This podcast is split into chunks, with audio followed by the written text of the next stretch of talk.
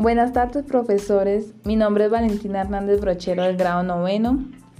Les voy a hablar del cuidado de las plantas. El cilantro se necesita de mucho sol para crecer, mantener la humedad en la tierra, regalo suavemente. De 7 a 10 días nace la semilla.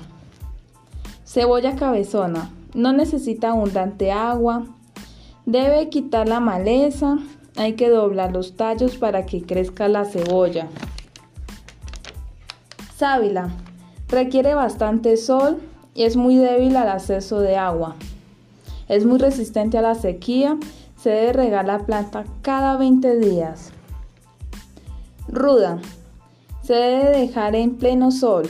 Se debe dejar secar la tierra para volver a regarla. Para que la raíz no se pudra. La naranja. Se necesita de pleno sol.